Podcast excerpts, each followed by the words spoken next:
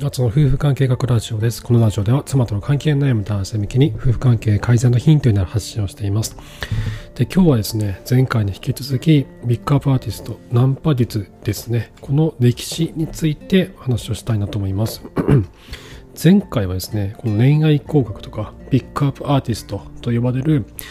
いわゆるナンパ術っていうのが、まあ、どのようにして生まれたのかっていうことを1950年代のアメリカの歴史からお話をさせていただいたんですけど今日はその続きで90年代1990年代から話をしていきたいなと思います。えっ、ー、と前回のねちょっとおさらいもう一つ話をしていくんですけど今日話をする主な内容は2人の人物についての話になります。1人は、えー、通称ミステリーという名前で活動していたピックアップアーティスト、本名はエリック・フォン・マルコビック。もう一人はニール・ストラウスというローリング・ストーンズ誌のライターであった人間です。この二人によってピックアップアーティスト、そしてナンパ術といったものが世界中に広まっていくことになります。では、そのような、えーと、ナンパ術はどのようにして広まったのか、そして二人はどうやって出会ったのかについて今日は話をしたいなと思います。で、まずですね、前回話をし、えー、ドスドス・ジェフリーズというスピードナンパ術を生み出した人間ですね。80年代に活躍した、えー、ナンパ師なんですけど、この人が90年代に入ってからインターネットで自分のスピードナンパ術を売り込み始めたんですね。そうしたらネット上でこの当時ハッカーが生まれたばっかりだったんですけど、ハッカーたちが反応しまして、その90年代のインターネットの黎明期の中で、そのスピードナンパ術をですね、実際に実践してどうだったかっていうレポートをですね、ネットにアップし始めたんですね。多くのハッカーたちがスピードナンパ術のフィールドレポートをネットに集め始めた。でそれによって情報がどんどんどんどんこう共有され拡散されていったんです。で、それによって数々のテクニックっていうのがマニュアル化されるようになってきます。ネット上の中で。で、その中で、そのネット上の PUA コミュニティ、ピックアップアーティストのコミュニティの中で数々のフィールドワークをレポートして有名になったのが、この通称ミステリーという人間だったんですね。で、本名はエリック・フォン・マルコビック、1971年生まれですね。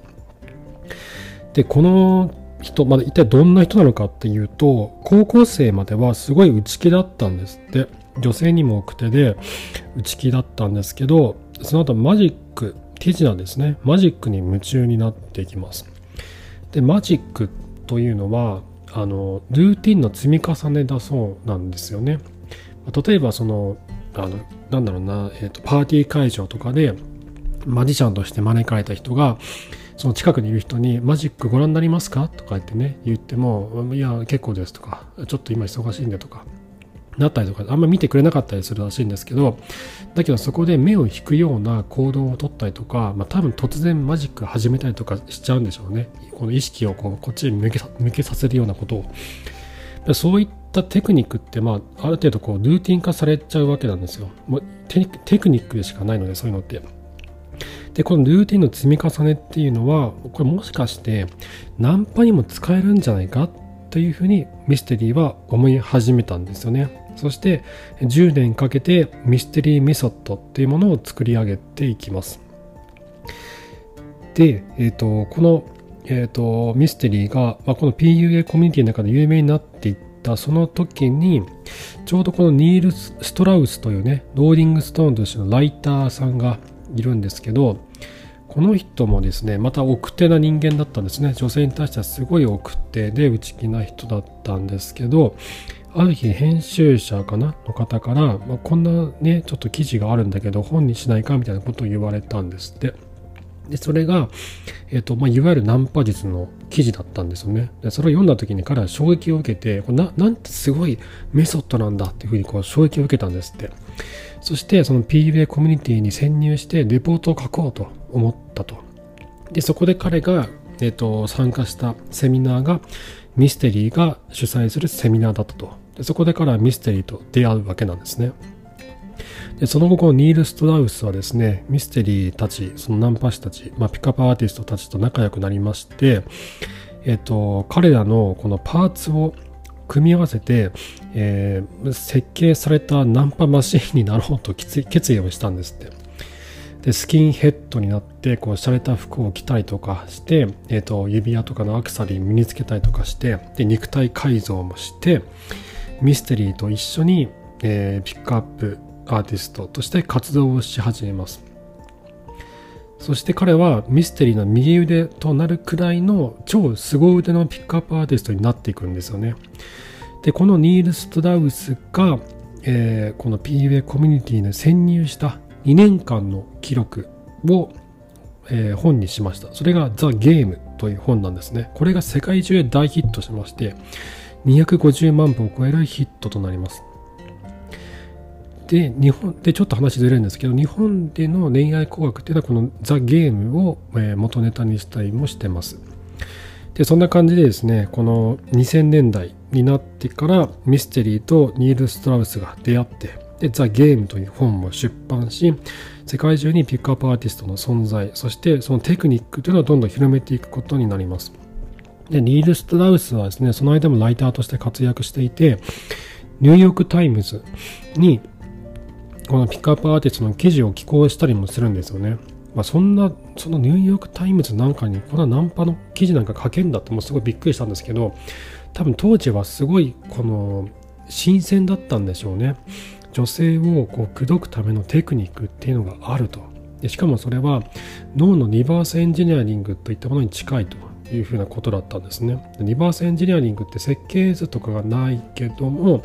その商品をバラバラに分解してどうやって作られてるかってことをこう分析するエンジニアリングなんですけど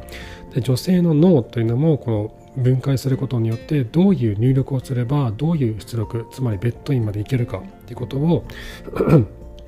工学的に考えたってことなんですけど多分こういった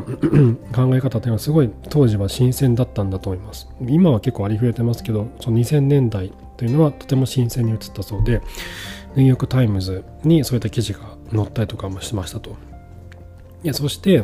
このニール・ストラウスはこのザ・ゲームって本の出版によってすごい有名になっていくんですよね。ナンパ師としてすごい有名になっていくんですよ。そしてミステリーたち仲間と一緒にハリウッドに住みます。プロジェクトハリウッドと名付けて自分たちのメソッドをビジネスにしようとしていくんですね。まあ、本がそれだけ売れるってことはお金になるってことなのでセミナー開いたりとかしてどんどんビジネスにしようとしていくと。でこの2000年代の0年代っていうのはね彼らのもう黄金期なんですよねもう絶頂期でしたもう落とせない女はいないってくらいもうでこのミステリーは1000人以上の女性とベッドインしたというふうに言われていますでニール・ストラウスはですねあの当時すごい有名で大人気だったブリトニー・スピアーズっていう歌手もナンパすることに成功するんですね彼はノーリング・ストーンです音楽誌のライターなのでそういったインタビューをする機会があったんですけどこのブリトニー・スピアーズ当時20歳をちょっと超えたぐらいだったそうなんですが、まあね、全然こう、インタビュー答えてくれなかったらしいんですよね。別にとか、何みたいな。いや、いや別にどうでもいいみたいな感じで、もう全生意気な女の子みたいな感じで、全然インタビュー答えてくれないと。まあ、しょうがないと思って、で、ニールは、質問を書いていた紙をですね、七ポケットにしまって、えー、もうナンパ師としての、あの、ナンパ師として彼女のインタビューを始めます。で、この時のね、話がすごい面白かったんですけど、あ、ちなみに今日の話も、えっと、立花明さんの裏道を行け、ディストピア世界をハックするという本の中から抜き出してお話をしてます。で、この本の中でも書かれてるんですが、このブリトニー・スピアーズをね、口説いた時、どうやって口説いたのって思うじゃないですか。で、彼がまず言ったのが、君のことで他の奴らがおそらく知らないことを教えてあげよう。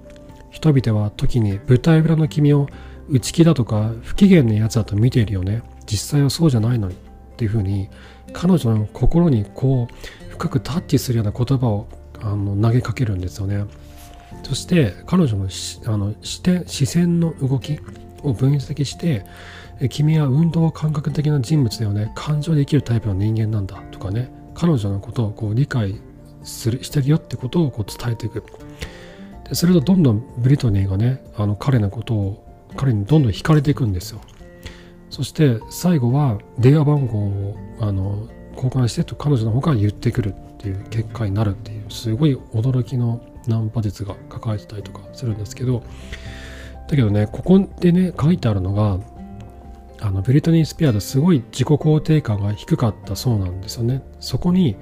つけ込む形で PUA のテクニックっていうのは、えー、展開されていくんですね。でこれが、えーと、ピックアップアーティストとか恋愛工学における一つのメソッドであるんですよ。その自己低い自己肯定感につけ込むというところが。でこれはですねちょっと次回以降話をしていきたいなと思うんですけど、えーと、ピックアップアーティストそういったナンパ術における最大の欠点でもあるんですよね。なぜそれが欠点になるかというと2つあって、えーと、落とせない女はいないというけれどもその多くは自己肯定感の低い女性の方が結局引っかかりやすい。という現象が起こるんですね。でもう一つはピックアップアーティストとか恋愛工学というのは、えーと、出会ったばかりの女性をベッドインまですることについては教えてくれる。だけどもその後の関係をどういうふうに進めていったらいいのかということについては全く教えてくれないっていう最大の問題があるんですね。で明日はですねその、えっと、PUA の問題について欠点について話をしていきたいなと思います。で今日はこの PUA ピックアップアーティストが、えー、まあ、一番のこの黄金期を迎えた2000年代そこには2人の人間がいたと。ミステリーという人間とニール・ストラウスという人間がいたと。でかあの彼ら2人がザ・ゲームという本を出版しながらハリウッドに今日を構えザ・プロジェクト・ハリウッドと名付けて自分たちのメソッドを美術にしようとして数々の女性を落としていったという話をさせていただきました。でまた次回は、えー、PUA の最大の欠点ですとか、えーと、なぜそれが欠点なのかとかそしてニールやミステリーがどういった最後をたどったのかということについて話をしていきたいなと思います。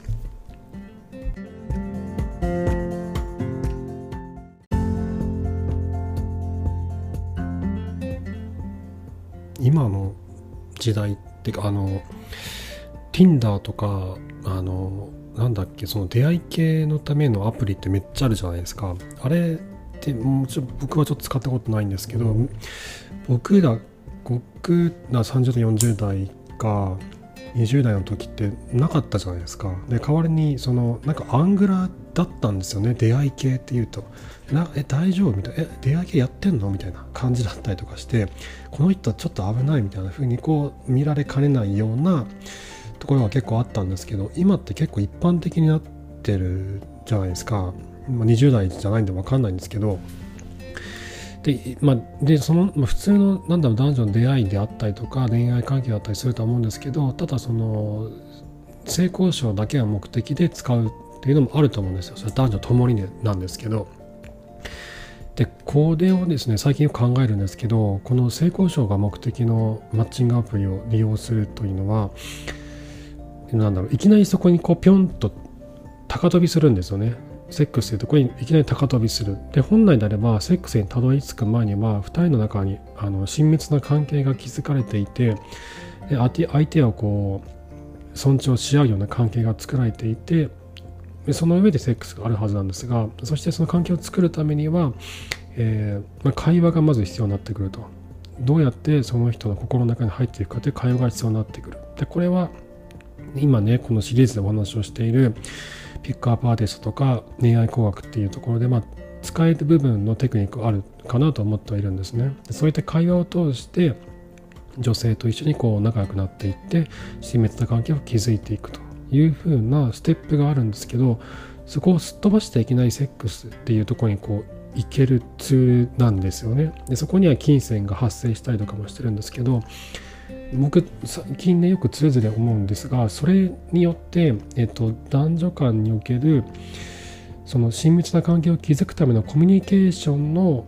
習得というのが省かれてるなって思うんですよ。でそれによって